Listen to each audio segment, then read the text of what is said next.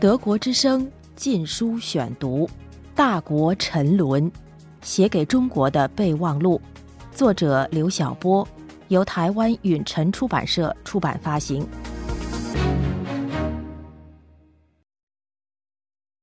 第四卷，每一天都是六四。第三章，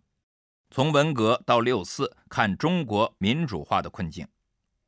中国百年现代史的多灾多难，在毛泽东时代达到劫难的高峰，特别是文化大革命给中国带来了空前大灾难，共产暴政实施阶级灭绝，个人集权的无法无天，多数暴政的疯狂发作都达到了登峰造极，致使经济被推向崩溃的边缘，法律秩序荡然无存，文化和道德遭到空前的大破坏。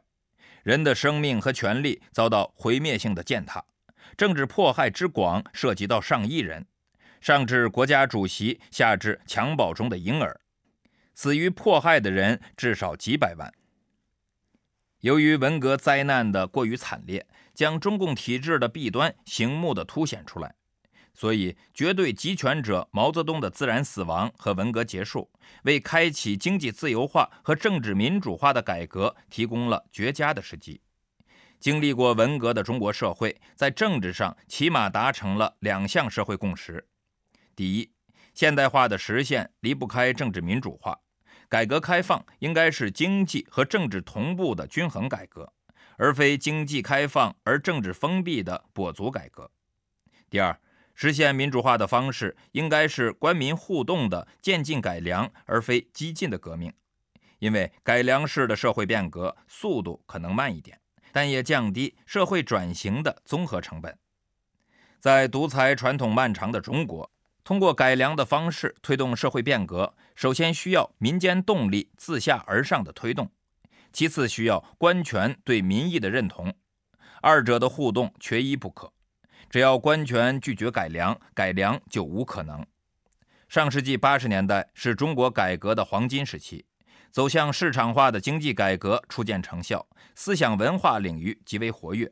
政治民主化越来越成为主流民意。特别是民间的政治民主化诉求，通过西单民主墙、思想解放运动、全国高校的自发竞选、大学生的游行示威等活动，得到了日益明确而强烈的表达。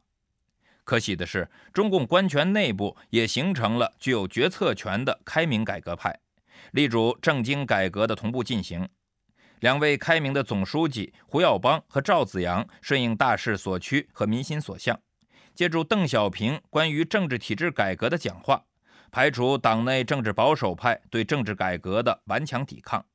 先后终止了清污和反自由化左倾回潮。在中共十三大上提出了市场化和民主化的初步纲领，造就了中国当代史上政治改革的黄金时代。八九民运旨在推动政改，正是在此官民互动的基础上，青年大学生以街头政治的方式提出民主化的诉求，并得到社会各阶层的广泛支持，形成了声势浩大的八九民运。可以说，旨在推动政治改革的八九民运，其声势之浩大、秩序之井然和动员之广泛，已经为中国的政治转型提供了非常有力的民间支持。党内开明派和自由知识界完全有条件一展身手，大有作为。可惜的是，党内开明派和自由知识界的整体不成熟。既没有表现出应有的政治魄力和操作智慧，也没有表现出应对突发事件和驾驭自发民众运动的能力。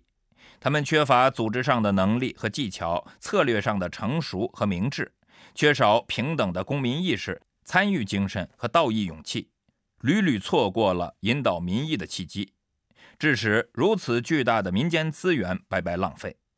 在大屠杀当中和之后。精英们更缺少在大恐怖面前坚定的道义立场和无畏的良知勇气，虽使年轻生命所付出的代价和提供的时机至今没有结成正果。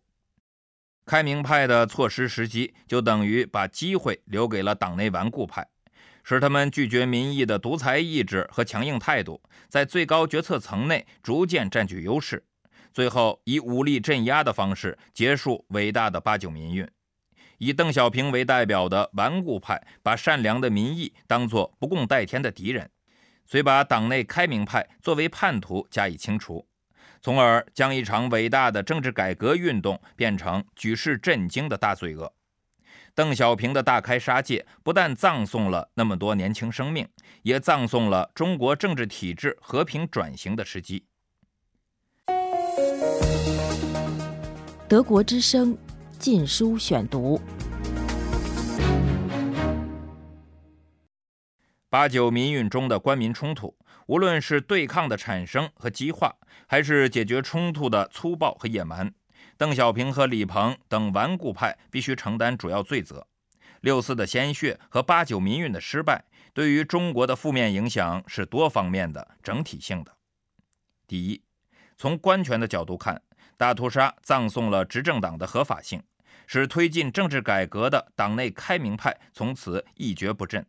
使固守于单纯经济改革的保守派主宰高层决策至今。第二，就民间的角度看，八九失败是延续了几千年的知识分子群体整体失败的当代翻版，从道义上葬送了自由知识界作为启蒙者和代言人的角色。以至于在恐怖政治和利益收买之下，中国知识界陷于整体失语，由懦弱而犬儒，由犬儒而冷血。第三，从改革方向和路径的角度看，政治僵化而经济突进的跛足改革代替了政经平衡的全面改革，经济改革也只能造就权力市场化和权贵私有化的独裁资本主义。八九民运所反对的腐败，非但没有丝毫的收敛，反而发展成各级权贵家族的暴力集团。中国民主化的困境当然有民间的原因，但主要原因是中共官权的权力自私和权力狂妄。正是由于权力自私，使邓小平们全然无视大势所趋和民心所向，而只在乎保住一党独裁的特权和权贵阶层的既得利益。所以在改革最有希望的时期，邓小平重新强调坚持四项基本原则，逐步淡化文革和捍卫毛泽东的形象，致使历史真相无法还原，教训无法总结，现实改革无法走上健康之路。沉重的历史欠债让中国的未来不堪重负。德国之声，禁书选读。正因为权力狂妄，邓小平们才会只相信中共的自我神话及其独裁权力。只有共产党才能救中国和建设强大的中国。权力狂妄使他们不相信民间智慧和不尊重民意，进而把民意的公开表达视为洪水猛兽。所以，邓小平和他的后继者才会延续文革式的敌人意识，镇压民主墙、清污、反自由化、六四大屠杀，镇压民主党和法轮功，使改革开放的过程在政治上就是一个个小文革的延续。凡是亲历过文革和六四，并至今还坚持民主理念的国人，不得不面临这样残酷的事实。以反思文革开始的改革开放，居然以六四大屠杀的残暴而落幕；以反腐败争民主为主要诉求的八九民运，曾经形成过各阶层相互支援的大规模民间动员，第一次令世界对中国民间蕴含的正义力量刮目相看。但谁也没有想到，大屠杀之后的十七年来，中共借助于暴力镇压、意识形态灌输和利益收买。成功的扭曲了和清洗了民族记忆，用鲜血积累起来的道义资源也被挥霍得所剩无几。